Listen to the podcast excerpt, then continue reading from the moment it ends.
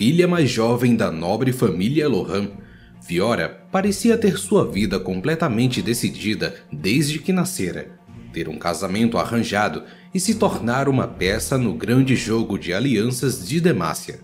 Contudo, seu destino rumava para outros caminhos. Desde muito jovem, Fiora contrariava deliberadamente todas as expectativas que eram colocadas sobre ela.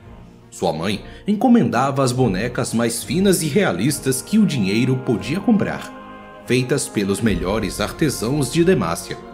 Porém, Fiora as dava para as suas damas, enquanto tomava a rapieira de seu irmão mais velho e o forçava a ensiná-la a arte da luta em segredo. Seu pai adquirira um conjunto de manequins para que suas costureiras pessoais confeccionassem belos trajes para sua filha, mas Fiora os usava somente para praticar suas estocadas e ripostes. Apesar de seus anos de resistência silenciosa, um casamento politicamente vantajoso foi arranjado com um membro da renomada família Estemaguarda, para quando ela completasse seu 18º aniversário. A cerimônia seria realizada no verão, ocorreria na capital e o próprio rei Jarvan III compareceria. No casamento, enquanto os convidados começavam a chegar, Fiora confrontou todo aquele jogo político e declarou que preferia morrer a permitir que alguém decidisse o rumo de sua vida por ela. Seu prometido foi publicamente humilhado pelo surto da jovem Lohan, e a família Estemaguarda exigiu que o caso fosse resolvido aos modos antigos, com um duelo até a morte. Fiora aceitou de imediato, mas seu pai, Sebastian, implorou pela intervenção do rei. O rei já havia resolvido muitos dos casos de conflitos entre a nobreza, mas esse, em particular, suas mãos estavam atadas Fiora já havia aceitado. Só restava uma única opção. Sebastian invocou seu direito de lutar em seu lugar. A alta marechal Tiana Estemaguarda também invocou seu direito de nomear um campeão para lutar por seu familiar e escolheu um guerreiro veterano da vanguarda destemida. A derrota de Sebastian já parecia certa. O nome dos Lohan estaria arruinado e Fiora seria levada ao exílio e teria sua honra manchada para sempre. Dadas as circunstâncias, seu pai tomara uma decisão que poderia condenar o nome de toda sua família. Na noite anterior ao duelo, ele tentou envenenar seu oponente com uma bebida que enfraqueceria seus sentidos e retardaria suas reações, mas foi capturado antes que pudesse concretizar seu plano e acabou sendo preso.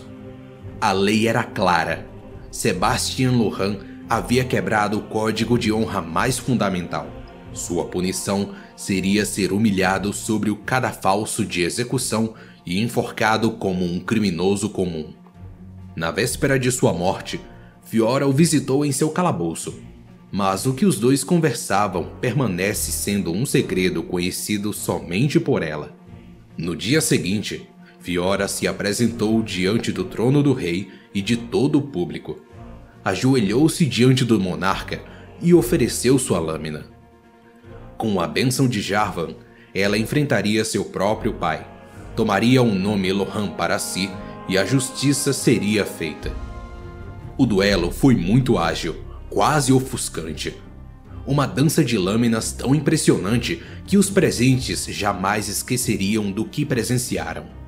O pai de Fiora sempre foi um bom espadachim, mas não chegava aos pés da habilidade de sua filha.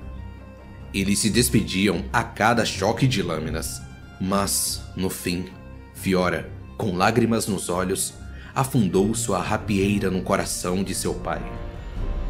De modo solene, o rei determinou que Sebastian havia pago pelos seus crimes. Fiora se tornou sua sucessora o impasse entre as famílias havia sido resolvido e isso colocaria um ponto final naquela questão. Contudo, escândalos de tamanha magnitude não costumam ser facilmente esquecidos. Fiora, como de costume, realizava seus afazeres na corte com clareza e objetividade, mas esqueceu que rumores e intrigas continuavam a segui-la por onde quer que fosse. Ela usurpou o direito de seu irmão ao nome da família, diziam. Se não arranjar um marido, o que essa criança arrogante pode trazer à grande cidade de Demácia, além de mais conflitos e derramamento de sangue? Em vez de exigir justiça com a ponta de sua espada, Fiora se dirigiu a toda sua família, primos e parentes mais distantes, incluindo diversos espadachins renomados, e silenciou seus críticos ao conceder status de nobreza a todos os membros de sua casa. Juntos, dedicariam-se ao refinamento do ofício da lâmina por todo o reino. Duelar era uma arte muito antiga, mas não precisava necessariamente terminar em morte. Até hoje, caso alguém ainda ouse discordar de seus princípios, Fiora fica mais do que feliz em testar em combate a força e convicção de seu questionador. Pela honra da Casa Laurent!